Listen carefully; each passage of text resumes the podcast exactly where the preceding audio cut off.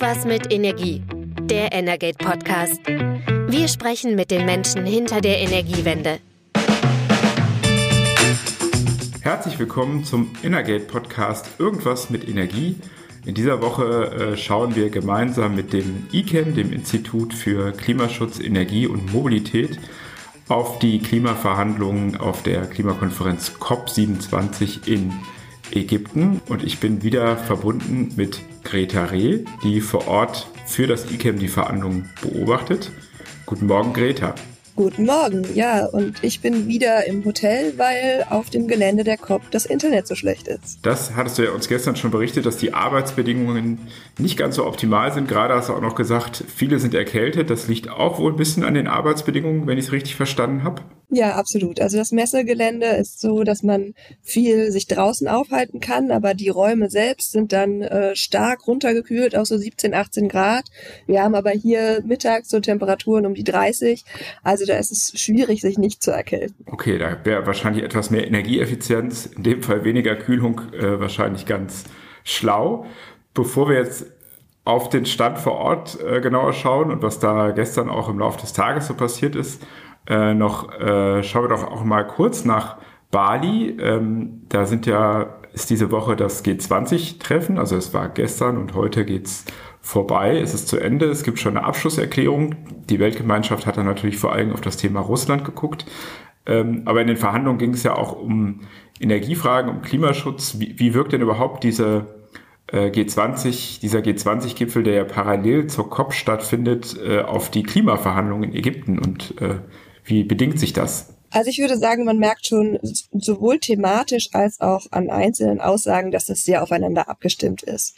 Also wenn Indien äh, in Bali an einem Tag von äh, äh, Face Down gesprochen äh, hat, dann wird das am nächsten Tag hier äh, auf der COP thematisiert und andersrum. Also das geht wirklich Hand in Hand miteinander ähm, Indien zum Beispiel, wir hatten gestern über das äh, Face-Down von äh, Fossil Fuels gesprochen. Äh, gestern haben sie dann hier ihre ähm, nationalen Pläne vorgestellt, wie sie das umsetzen wollen. Und dann wird natürlich dort auch darauf eingegangen, was sie vorher in Bali gesagt haben. Also es gibt auf jeden Fall eine, es gibt Querverbindungen.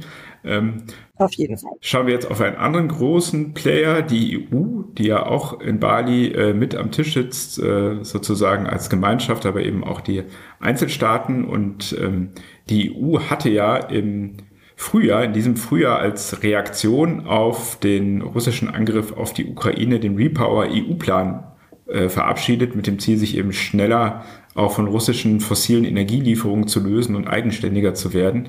Welche Rolle spielt denn ähm, dieser Plan ähm, bei der COP? Ja, das hat vor allem ähm, gestern, aber auch schon vorgestern eine große Rolle gespielt. Also ähm, seit gestern würde ich sagen, ist ein großes Thema auf der COP grüner Wasserstoff.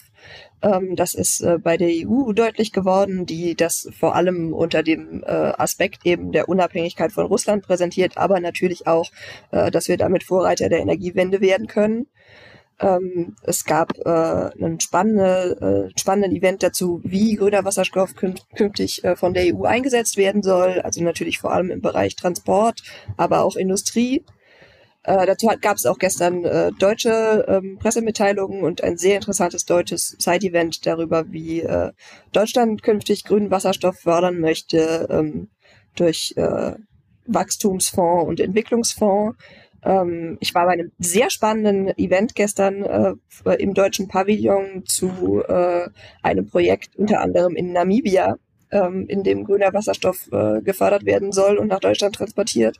Ähm, dieses Event hat sich mehr so die afrikanische Sichtweise angeguckt und äh, welche Sorgen und Bedenken auf Seiten der afrikanischen Bevölkerung bestehen. Das war sehr, sehr spannend. Da können wir gleich genauer noch äh, drauf schauen. Vielleicht generell, Europa sieht sich ja bei dem Thema Wasserstoff immer ganz gerne als Vorreiter. Ähm, jetzt wissen wir auch, die USA hat mit dem Inflation Reduction Act da jetzt auch viel getan. Also äh, wie wird das so vor Ort wahrgenommen? Äh, sieht man da die Europäer immer noch vorne oder haben, wir, haben andere da äh, schon längst aufgeholt? Also die USA haben ja ähm, irgendwie Investitionen von 50 Milliarden geplant. Da hält die EU bisher nicht mit.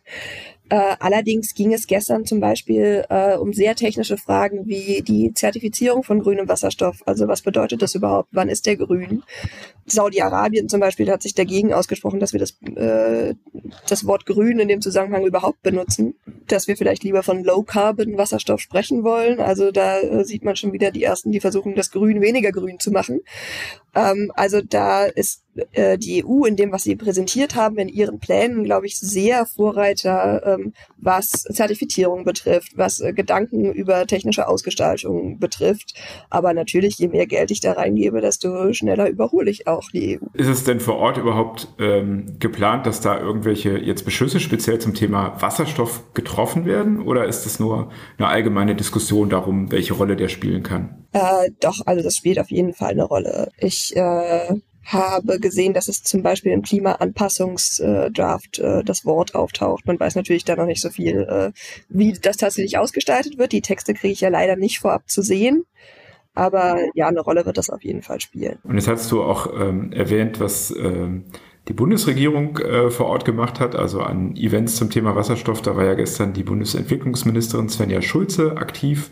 Da hatten wir bei Energate auch berichtet, sie hat äh, zwei Fonds vorgestellt, ähm, in die eine halbe Milliarde Euro fließen sollen über die KfW. Äh, vielleicht kannst du das noch näher erläutern und dann gerne auch das Projektbeispiel Namibia und wie die überhaupt sozusagen diese Wasserstoffaktivitäten sehen? Ja, ähm, also zunächst mal zu diesem KfW-Fonds. Ähm, also hatte ich ja gerade schon gesagt, es wird äh, sowohl ein Wachstumsfonds als auch ein Entwicklungsfonds gehen. Also einmal geht es darum, äh, die äh, Wasserstoffwertschöpfungskette äh, zu sichern und zu finanzieren. Und dann geht es eben auch darum, in Entwicklungs- und Schwellenländern äh, Investitionen zu tätigen, wie eben zum Beispiel in Namibia. Und ähm, im deutschen Pavillon gab es gestern ähm, unter anderem äh, einen Sprecher von Namibia, der erzählt hat, was bisher so geschehen ist. Und das war sehr interessant. Es ging natürlich um überhaupt Machbarkeitsstudien vor Ort, wie, wie äh, wie lässt sich das ausgestalten. Es ging aber auch zum Beispiel darum, wie kann Namibia äh, die namibische Jugend einbinden? Also wie können hier Fachkräfte ausgebildet werden? Wie kann die Expertise vor Ort äh, geschaffen werden? Und äh, aber eben auch einfach um die ganz allgemeine Regulatorik, äh, wie äh, sorge ich dafür, dass zum Beispiel Flächen ausgewählt werden, die keine Naturschutzgebiete sind und wie sorge ich dafür, dass äh, wenn grüner Wasserstoff dort aus Solar oder Wind hergestellt wird, davor gewährleistet ist, dass diese ähm, Kraftanlagen auch das Land mit Elektrizität versorgen können. Das ist ja gerade das letzte Jahr ein relevanter Punkt. Wir kennen das ja so vor 10, 15 Jahren gab es die Pläne für Desertec, dieses riesige Solarprojekt in Nordafrika, also die Pläne dazu. Und eigentlich war das letztendlich gedacht, dass dort Anlagen stehen, die ausschließlich für Europa produzieren, also die Länder selber gar nichts davon haben. Wie, wie will man das denn schaffen, diese Fehler, die ja so ein bisschen neokolonial auch sind, ähm, nicht zu wiederholen und, die, und das wirklich zu Partnerschaften zu machen? Ja, genau. Darum ging es von afrikanischer Seite. Ähm, gestern sehr bei diesem Event. Also da war unter anderem auch eine südafrikanische Aktivistin da, die eben geschildert hat, was bei solchen Projekten so alles schiefgehen kann und was sie so für Erfahrungen hat, äh, auch von äh, äh, Mining-Projekten, also wo es gar nicht um äh, Elektrizität oder ähm, grünen Wasserstoff ging, sondern ganz allgemein um europäische äh, Investitionsprojekte und wie wir aus deren Fehlern lernen können. Und das sind natürlich äh, also solche Dinge, wie ich eben auch geschildert habe, in Namibia, wo äh, ganz gezielt darauf geachtet wird, wir bilden die Leute aus. Das heißt, wir haben äh, was davon, weil unsere Bevölkerung daran mitarbeitet. Wir äh, sorgen aber auch dafür, dass die unsere Bevölkerung entsprechend vorher informiert wird und auf die Seite des Projekts geholt wird und es eben keine reine Investition eines fremden Staates ist, von dem dann nur der fremde Staat profitiert. Vielleicht noch auch auf das Thema Zertifizierung äh, aufgreifend. Äh, das ist natürlich äh, sehr relevant eben zu sagen, was ist grüner Wasserstoff? Du hast jetzt schon Saudi-Arabien erwähnt, ähm, die das vielleicht anders sehen als die Europäer. Ähm, gibt es da jetzt schon äh, denn Bewegung, dass man sich so international da zusammentut? Denn noch gibt es ja diese Zertifizierungssysteme nicht wirklich. Ja, genau. Das, ähm, also ist die Notwendigkeit besteht absolut. Das fand ich auch bei diesem deutschen Zeitevent gestern ganz spannend. Da war eine Dame von ThyssenKrupp da, also eine Industrievertreterin, die äh, massiv dafür geworben hat, dass wir das als erstes brauchen und dass wir nicht anfangen sollten, Wertschöpfung, Wertschöpfungsketten quasi zu installieren, bevor wir überhaupt definiert haben, welche Produkte dabei entstehen. Ähm, also der Wille ist, glaube ich, absolut da. Sicherlich nicht von allen Staaten, aber ich meine, wenn er aus der Industrie kommt, hilft das ja auch schon mal, äh, da muss sich was bewegen. Ja, eine spannende Entwicklung und vielleicht äh, gehen da die Europäer voran und bestimmen dann sozusagen den Markt, indem sie eben einfach Grundsätze definieren, an denen sich auch andere ausrichten müssen. Ja, genau. Vielleicht äh, schauen wir dann nochmal auf den Tag heute. Was hast du noch so vor? Ähm, was willst du dir anschauen? Es gibt jetzt gleich ein Side-Event vom UNFCCC, also vom äh, von Seiten der Vereinten Nationen zu grünem Wasserstoff. Was nochmal interessant ist, weil wir haben ja jetzt eben vor allem von der europäischen und deutschen Perspektive geredet. Da werde ich auf jeden Fall hingehen und mir nochmal quasi das Rauszoomen angucken. Und ansonsten hoffe ich, dass ich so wie gestern viele nette Networking-Gelegenheiten habe. Ich habe gestern äh, fantastische Menschen aus Israel kennengelernt, die wahnsinnig spannende Forschungsprojekte haben und die sich sehr um äh, Kooperationen mit ihren Nachbarstaaten bemühen. Auch für sowas ist die COP gut und das ist sehr, sehr spannend. Und gibt es äh, sozusagen, das werde ich jetzt wahrscheinlich jeden Tag fragen, zwei Tage vor Ende Neuigkeiten in puncto Abschlusserklärung, äh, Einigung? Ist, weiß man da schon irgendwas oder ist das noch äh, Work in Progress? Also ich würde sagen, gestern Nachmittag war die Stimmung schlechter als am Montag. Es wurde mehr gemeckert, es gab höhere Frustration. Aber auch das ist, denke ich, ein relativ normaler Gang der Dinge. Da würde ich jetzt noch nicht sagen wollen, dass deshalb irgendwas verloren ist. Und ähm, das ICAM selber hat ja morgen am Donnerstag, äh, also dem 17. November, eine größere Veranstaltung vor Ort geplant, auch ein Side-Event.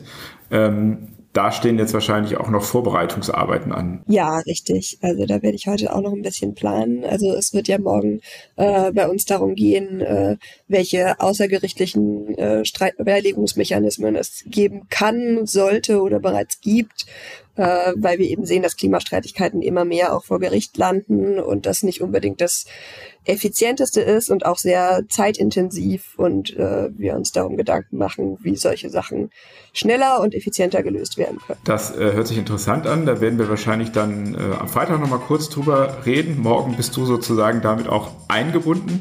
Genau. Da bin ich mit einer Kollegin von dir verabredet, äh, die uns dann noch weitere Insight gibt.